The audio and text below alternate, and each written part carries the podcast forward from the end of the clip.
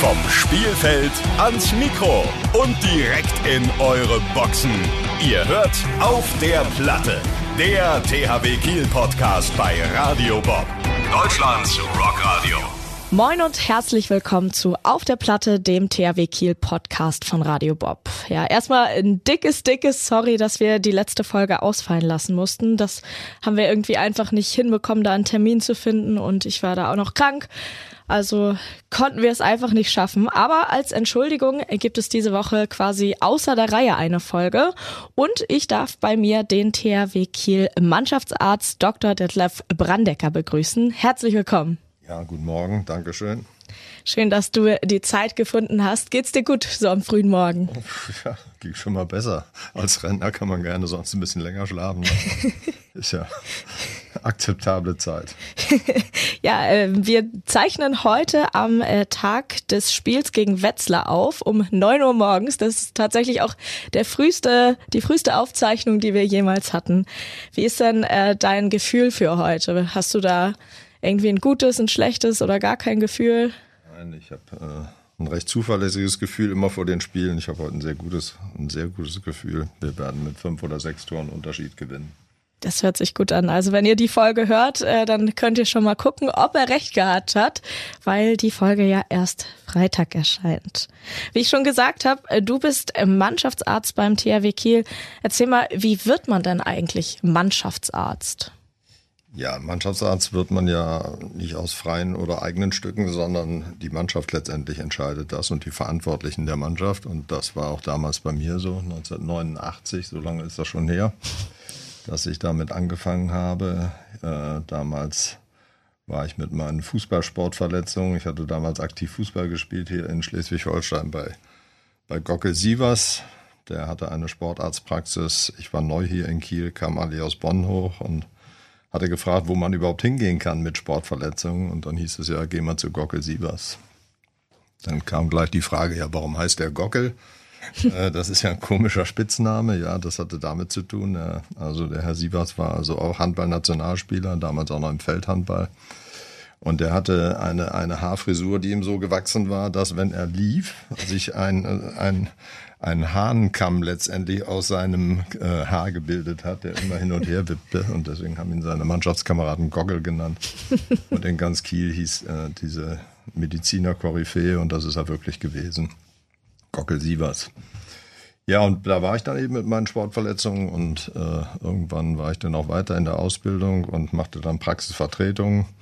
Und dann hat er mich mal gefragt, ob ich nicht auch bei ihm mal vertreten könnte. Ja, und so sind die ersten Bindungen in diese Praxis hineingewachsen und äh, dann kamen die ersten Spieler und die ersten Trainer und dann kam irgendwann der Abschied von Gockel Sievers 1989.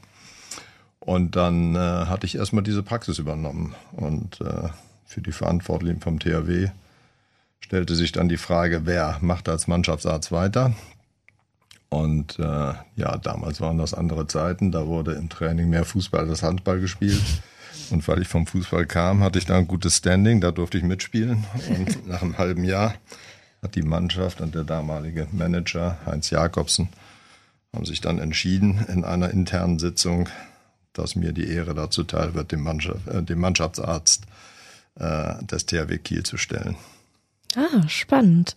Christian äh, Robum, der Pressesprecher vom THW Kiel, hat mir auch erzählt, dass du mal Fernseharzt warst. Was ist das denn und was macht man als Fernseharzt?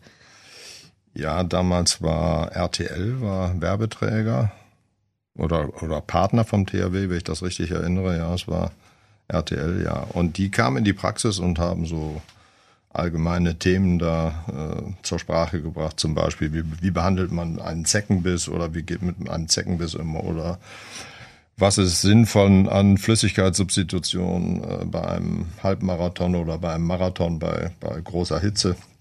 Und sowas wurde dann in der Praxis abgedreht.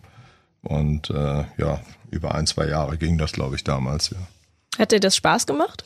Ja, war immer eine zusätzliche Belastung, aber Spaß hat schon gemacht, den Mitarbeiterinnen auch. War ja immer ein großes Tamtam, wenn da so ein Kamerateam kam, aber waren dann ja auch Überstunden letztendlich. Aber hat Spaß gemacht, war mal etwas außerhalb der Reihe. Ne? Ja, das glaube ich. Das habe ich tatsächlich noch nie gehört, Fernseharzt. ja, Fernseharzt ist übertrieben. RTL hatte da so eine kleine, so einen kleinen Slot für solche medizinischen Themen. Also als Fernseharzt würde ich mich nicht bezeichnen. ähm, und was sind so deine Aufgaben als Mannschaftsarzt? Ja, das, also ich war ja nicht als Orthopäde niedergelassen, sondern als, als Allgemeinmediziner mit sportmedizinischer Weiterbildung und Internist war ich auch damals noch, als ich die Praxis hatte. Das ging also von der, von der Betreuung der gesamten Familie über die Betreuung natürlich von, von äh, Sportverletzungen während der Saison das ging um äh, Eingangsuntersuchungen zum gesundheitlichen Status der einzelnen Spieler. Das ging hin bis zu Gesprächen bei irgendwelchen Problemen, die aufgetreten sind, die man, äh, die mit der Medizin letztendlich gar nicht so viel zu tun hatten, dass man also auch eine Art Seelendoktor war. Also das Feld als Mannschaftsart ist, ist sehr breit gefächert.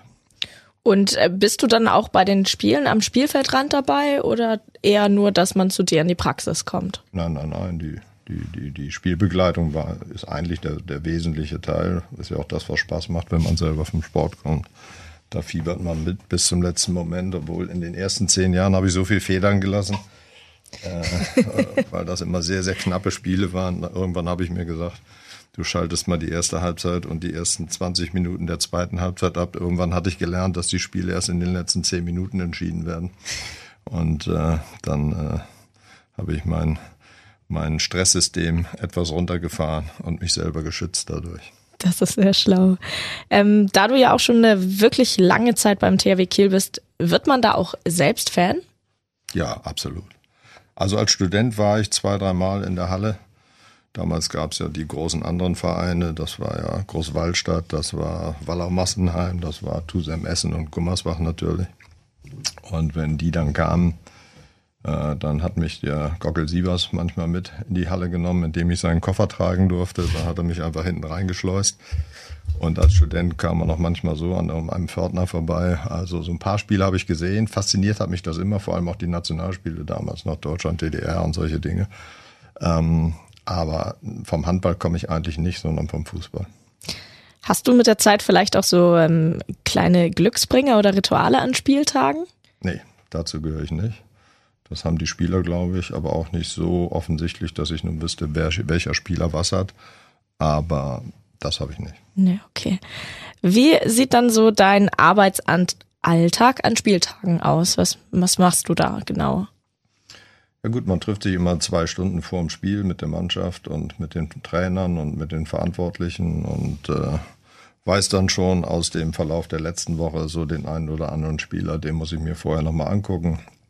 Mit dem einen oder anderen muss ich nochmal sprechen, wie er sich fühlt. Oft entscheidet sich ja auch, ob ein Spieler einsatzbereit ist, erst unmittelbar vor dem Anpfiff und dann wird es mit dem Trainer nochmal wieder abgesprochen.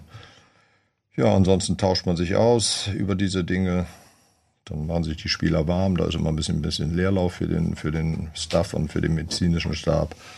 Und dann beobachtet man das Spiel, hofft, dass sich keiner verletzt, hofft, dass die Punkte in Kiel bleiben und dann äh, kann man hinterher in der Kabine ein bisschen locker sitzen, vielleicht das eine Bierchen trinken und äh, entspannt aufs nächste Spiel zu arbeiten. Du sprichst es gerade schon an, das eine Bierchen. Du bist seit 1989 Mannschaftsarzt beim THW Kiel und hast sage und schreibe 53 Titel mit den Zebras gewonnen, also Wahnsinn. Ähm, erzähl doch mal, was da so die größten Unterschiede zu damals und auch heute sind. Okay, dass das jetzt schon über 50 waren, das wusste ich gar nicht, aber das ist natürlich auch nicht mein Verdienst. Das ist ja ein Privileg und eine, eine große Ehre, aber auch eine große Verantwortung, wenn man, wenn man so einen Spitzenverein über eine so lange Zeit begleiten darf. Äh, ja, ähm, was war die Frage jetzt mal noch? ähm, die größten Unterschiede zu damals so, ja, und zu heute. Ja. Ja, als ich anfing, da war der THB ja immer Vizemeister oder Dritter geworden und äh, es waren überhaupt keine professionellen Strukturen gelegt in dem Verein. Äh, damals geisterte so der Spruch drum, dass äh, spätestens im Elbtunnel jede Auswärtsniederlage in einen Sieg umgetrunken war. Ich erinnere mich an zahllose Stops äh, an den verschiedenen Tankstellen, die an der Autobahn dann lagen, wenn man, wenn man mit dem Bus zurückgefahren ist. Das verdanken wir dann Noka Serdarusic und, und Uwe Schwenker, dass dann Anfang der 90er äh, professionelle Strukturen gelegt wurden. Das, das äh, Training hat sich äh, professionalisiert, die Einstellungen, die Anforderungen an die Spieler, dass die profigerecht leben, dass sich entsprechend ernähren, dass das Rauchen verboten wurde, dass äh, die Ernährung umgestellt wurde, dass Alkohol äh, eigentlich äh, in den äh, Spielzeiten, in der Spielwoche keine Rolle spielte. Kontrolle hatte man nicht immer. Ausnahmen waren ja eigentlich auch erwünscht, das gehört ja auch dazu, dass man sich in der Mannschaft zusammensetzt, auch mal das eine oder andere Bier trinkt.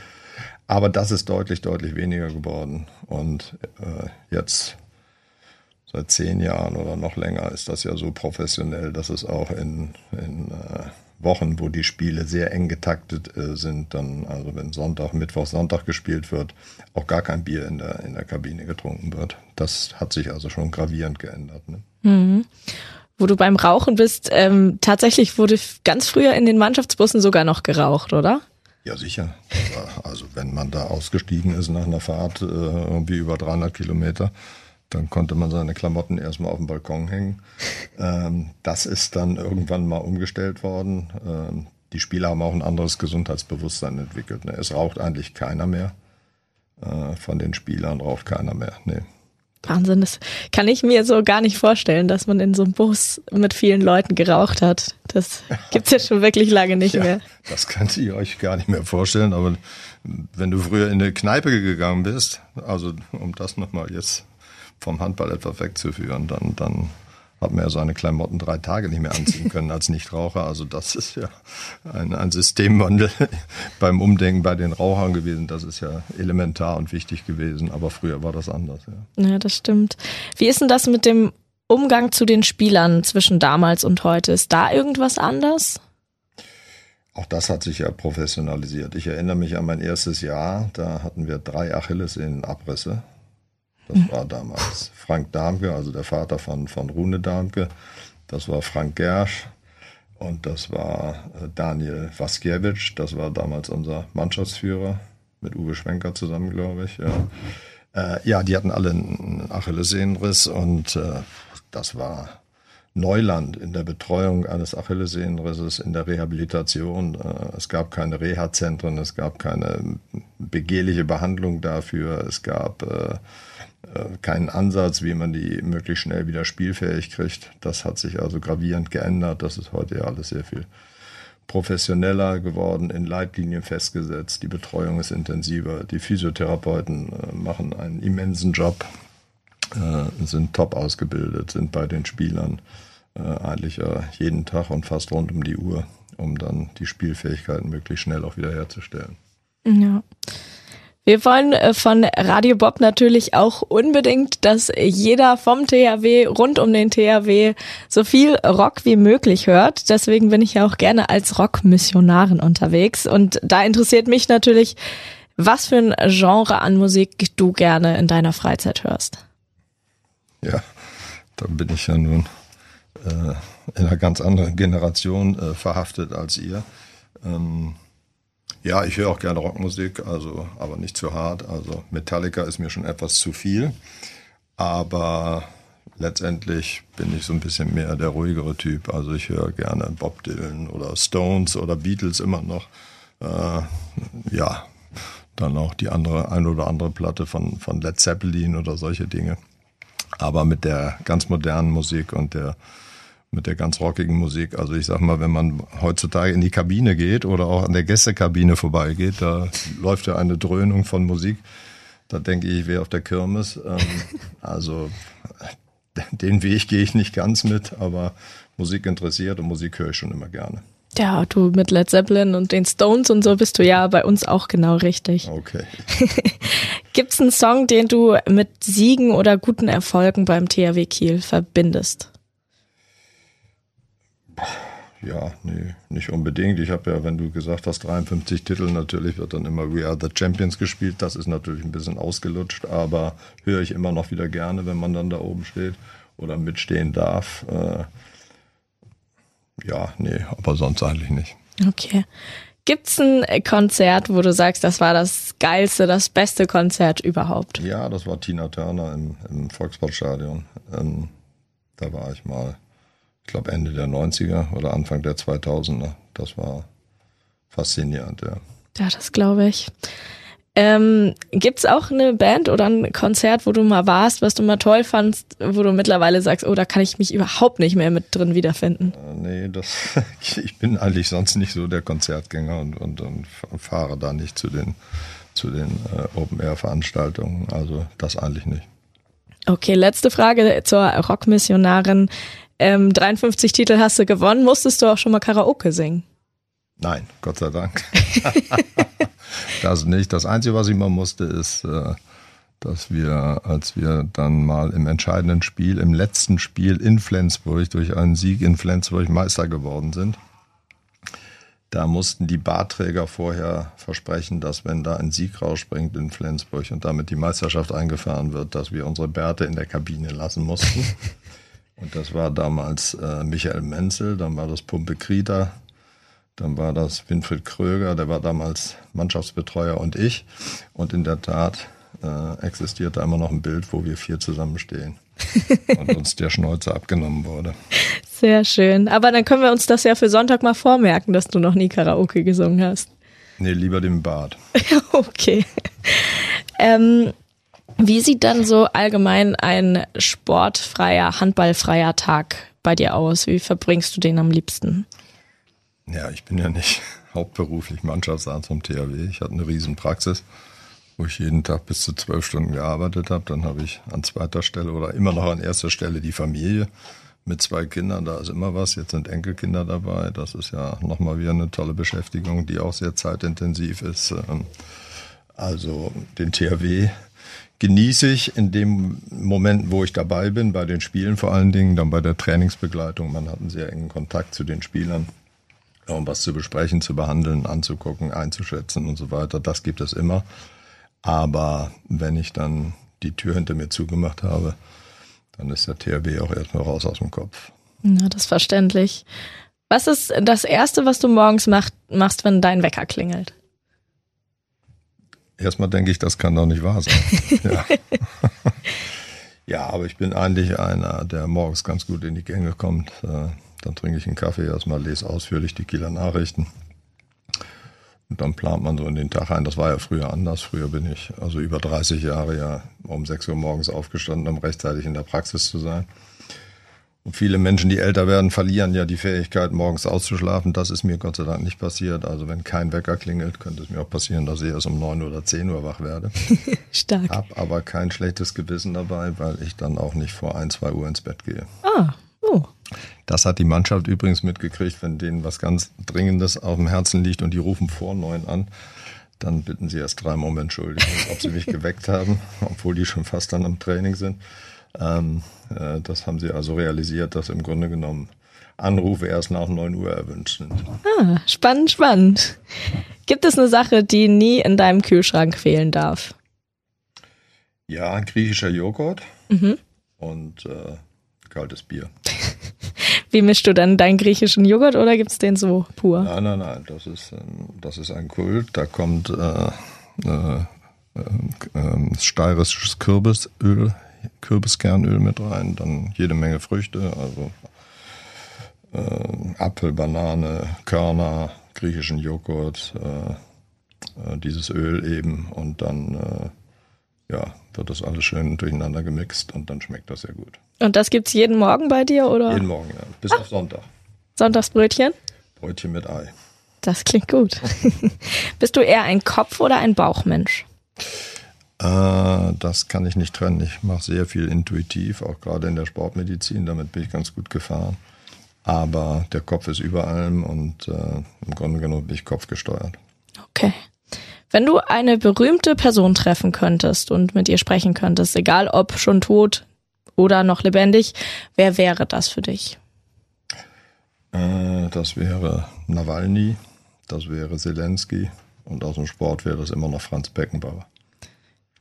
Warum? Also bleiben wir bei Beckenbauer. Warum bei Beckenbauer? Ja, mit Beckenbauer bin ich groß geworden. Der ist ein paar Jahre älter als ich, aber ich war damals ja auch Fußballfanatisch und das war im Grunde genommen auch äh, eine schillernde Persönlichkeit, die den ganzen Touch des Fußballs ein anderes Flair verliehen hat, der, der mit einem Intellekt da reingegangen ist, was vorher nicht bei den Spielern der Fall war. Dann natürlich für die, die Erfolge der Nationalmannschaft in den Zeiten maßgeblich verantwortlich war. Der dann in den Medien präsent war, den man im Grunde genommen ja jeden Tag in seinem Wohnzimmer haben konnte, wenn man das wollte. Und an dem man sich dann auf dem Platz orientiert hat, so wie das möglich war. Gibt es eine bestimmte Frage, die du ihn stellen würdest, oder wäre es einfach die Unterhaltung an sich? Nö, das wäre so ein Plausch. Oh, okay. Kleinen Hinweis habe ich für euch, und zwar Am Sonntag ist ja, wie ihr alle wisst, das letzte Spiel vom THW Kiel auswärts gegen Frisch auf Göppingen. Und direkt danach setzen sich die Jungs schon in den Flieger, um dann mit uns und mit euch die Saison und vor allem auch eure wahnsinnige Unterstützung zu feiern. Und das Ganze findet in der Wunderino Arena statt. Einlass ab 18.30 Uhr, ab 19 Uhr geht's dann los. Mit am Start ist die Kieler Rock-Newcomer Band Baltic. Die kennt ihr vielleicht schon vom Fanfest. Und der Sänger der Band, Dominik Sim, ist auch von Deutschland sucht den Superstar bekannt. Genau, und äh, die Kieler Kultband Tiffany mit Dr. Frank Pries äh, am Keyboard sorgt da auch für gute Laune. Und sobald die Jungs gelandet sind, kommen sie dann zu uns in die Halle. Maschine und ich werden moderieren. Der Eintritt ist kostenlos. Und ja, ich würde sagen, ihr solltet da auf jeden Fall hinkommen. Das wird richtig, richtig gut. Äh. Ergänzend dazu für die gute Laune sucht Hanne Pries, die sorgt für die gute Laune und äh, Frank Pries ist ein exzellenter Arzt, aber auch ein sehr guter Musiker, der steht am Keyboard. Ja. Ich habe ähm, mit Christian auch ein bisschen drüber gesprochen über die Corona-Zeit. Ist jetzt natürlich Gott sei Dank nicht mehr äh, so allgegenwärtig, wie es vor zwei Wochen, äh, zwei Wochen, vor zwei Jahren noch war. Ähm, er hat mir erzählt, dass du dich da unfassbar gut mit und schnell mit auseinandergesetzt hast und die Mannschaft auch immer sehr gut äh, aufklären konntest. Wie war die Zeit? Also gerade da, als es noch alles sehr ungeklärt war. Ja, das war eine, eine völlig neue Situation, mit der wir uns ja vorher noch nie haben konfrontiert gesehen. Ähm, ja, man muss äh, seinen eigenen Weg, seine Linie haben und die ist natürlich bei mir orientiert an der Wissenschaft, an den wissenschaftlichen Erkenntnissen gewesen. Äh, man konnte das nur machen, indem man eine sehr gute Zusammenarbeit mit dem Kieler Labor hier, mit dem Labor Krause hatte, ähm, die uns da hervorragend betreut haben. Ja, und dann kommt natürlich hinzu, dass man sich vor die Mannschaft gestellt hat, dass man äh, über die Krankheit erzählt hat, dass das, äh, indem ich das getan habe, auch eine Persönlichkeit war, mit der die Spieler was anfangen konnten, die dann diesen Aussagen vertraut haben. Die Mannschaft hat hervorragend mitgezogen. Das äh, hat ja manchmal dazu geführt, dass vor jedem Training alle 25 Teilnehmer, die dann in die Halle wollten, erstmal getestet werden mussten. Dann mussten die draußen im Winter stehen und abwarten, bis die Schnelltests ausgewertet waren. Dann kamen welche in Isolation. Anfangs waren das ja noch 14 Tage, später hat sich das ja etwas gelockert. Dann weiß ich noch genau, vor dem Champions League-Finale, was wir nachher ja gegen Barcelona gewonnen hatten. Das war, glaube ich, 2021. Ja, muss ja. gewesen sein. Da fehlte Duvniak dann und der wollte und wollte in seinem Testergebnis nicht abfallen, sodass er nicht trainieren konnte. Und das hat letztendlich, glaube ich, auf die letzte Minute ein oder zwei Tage vor Abfahrt nach Köln geklappt, dass der überhaupt wieder raus durfte aus der Isolation. Also das waren schon besondere Erlebnisse und äh, ja, da hat Christian recht, das war auch eine Menge Arbeit, vor allem auch nächtliche Arbeit, weil die Testergebnisse manchmal um drei oder vier Uhr nachts da waren. Das ging sehr viel langsamer, als wie das jetzt der Fall ist. Und dann hat man nächtelang telefoniert und versucht noch das eine oder andere da besser rauszuholen, was meistens ja nicht ging. Ähm, ja, bin froh, dass die Zeit hinter uns liegt. Na, wirklich. Christian hat auch gesagt, du hast äh, eine besondere Fähigkeit dazu, unglaublich schwierige Verletzungen relativ einfach zu erklären, dass sie eigentlich jeder verstehen kann. Das wird dir da dann ja auch wahrscheinlich zugute gekommen sein irgendwie, ne? Das liegt vielleicht daran, äh, also wenn andere das so empfinden, erstmal ja, okay, finde ich ja dann auch gut. Dafür, man soll das ja auch verständlich rüberbringen. Das liegt wahrscheinlich daran, dass ich ja auch als Hausarzt so lange tätig war. Da hat man natürlich äh, gelernt, von der Medizinersprache etwas runterzukommen und die Dinge verständlich zu machen. Und äh, so ist das auch bei den Sportlern mit den Sportverletzungen, dass man die letztendlich einschätzt, erstmal diagnostiziert zuverlässig, dass man sie einschätzt im Heilverlauf, dass man dem Trainer eine, eine relativ verbindliche und zuverlässige Aussage und Prognose geben kann, wann der Spieler wieder fürs Training zur Verfügung steht oder gegebenenfalls auch wieder äh, eingesetzt werden kann. Mhm.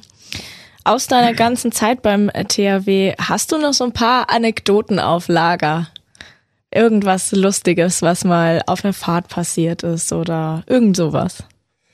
Ja, also was auf Fahrten passiert äh, mit der Mannschaft oder auch mit dem Umfeld, das unterliegt ja einer Verschwiegenheit. Äh, wenn ich davon jetzt plaudern würde, dann dürfte ich nicht mit nach, nach Göppingen fliegen. Äh, das wird jetzt auch heute hier nicht passieren.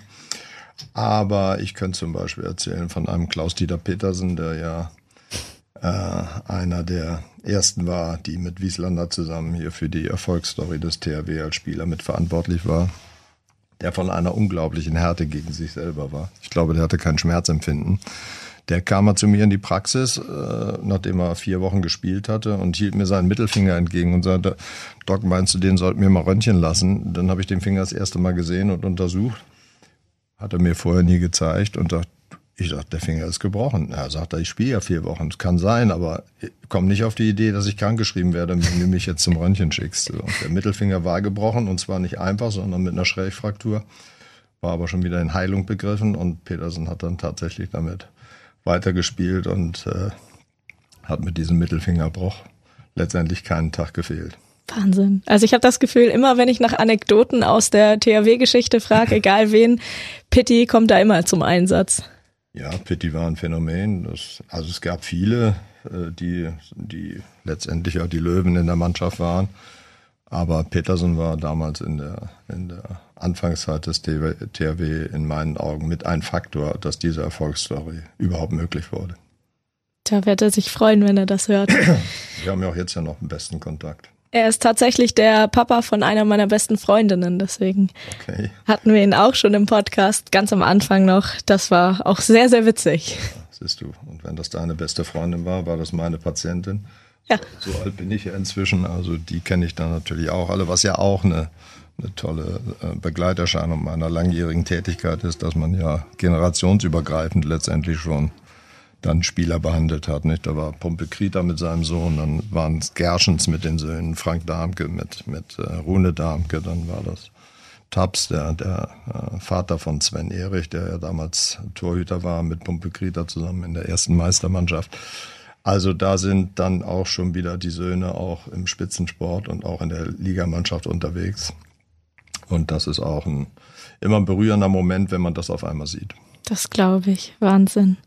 Ja, kommen wir tatsächlich schon zur letzten Frage, die ich an dich habe. Und äh, das wäre dein schönstes Erlebnis mit dem THW Kiel, was dir so einfällt. Ja, das zweifelsohne die erste Meisterschaft damals noch, die ja letztendlich auch sich, glaube ich, erst einen Spieltag vor Saisonende entschieden hat. Das muss, glaube ich, 93, 94 gewesen sein. Und aber auch der Champions League Sieg gegen Barcelona, als wir eigentlich hoffnungslos mit sechs oder sieben Toren zurücklagen und dann in einer furiosen Aufholjacht letztendlich Barcelona noch mit zwei Toren schlagen konnten. Damals war unser jetziger Trainer Philipp Jicher mit ein Erfolgsgarant, dass dieser Sieg noch möglich wurde. Das ist dann ja bestimmt auch ein spannendes Gefühl, wenn man äh, Philipp Jicher noch als äh, Spieler kennt und jetzt schon so als Profitrainer, oder? Ja, das ist ein interessantes Gefühl, aber das ist auch eine, eine, eine wunderbare Fügung, weil sowohl Viktor Schilagi als auch als Christian Sprenger und auch äh, Philipp Jicher natürlich, die sind mit diesem THW gehen, mit dem, was den THW ausmacht, groß geworden. Die haben das in sich aufgesogen, damals unter Serdar als Trainer und dann auch unter Gislason. Und äh, ich glaube, ein Erfolgsgeheimnis dieser Mannschaft jetzt ist es auch, dass dieses Gehen weiterlebt, dass es von den beiden auch hochgehalten wird und teilweise auch reaktiviert wurde und das mit großem Erfolg. Also an der Geschlossenheit und der Kameradschaft innerhalb des Teams, was im Moment auf der Platte steht, kann man das absehen, dass denen das hervorragend gelungen ist. Da und da ähm, kann ich eigentlich nur noch hinzufügen, dass ich hoffe, dass aus deinen 53 Titeln am Sonntag dann 54 werden. Ja, das halte ich für ausgeschlossen, dass das nicht passieren soll. Ach, sehr, sehr gut. Ich danke dir auf jeden Fall, dass du so früh morgens dir die Zeit genommen hast, um mit uns zu sprechen und ein paar Anekdoten zu erzählen. Ja, sehr gerne. und für euch, Freunde, wir versuchen nächste Woche noch eine Saisonabschlussfolge für euch hinzubekommen ähm, und dann nochmal mit einem Spieler diese ganze Saison Revue passieren zu lassen. Wir, wir geben wirklich alles, aber leider ist das Problem ja, dass die meisten dann am Sonntag nach der Feier auch in ihren wohlverdienten Urlaub fahren. Also es ist noch nicht ganz klar, ob jemand für uns Zeit hat. Allerspätestens, allerspätestens hören wir uns aber auf jeden Fall vor Start der neuen Saison wieder. Bis dann, vielen Dank, vielen Dank Detlef und bis bald. Gerne. Tschüss. Tschüss. Das war Auf der Platte, der THW Kiel Podcast bei Radio Bob. Mehr davon jederzeit auf radiobob.de und in der MyBob App für euer Smartphone. Radio Bob, Deutschlands Rockradio.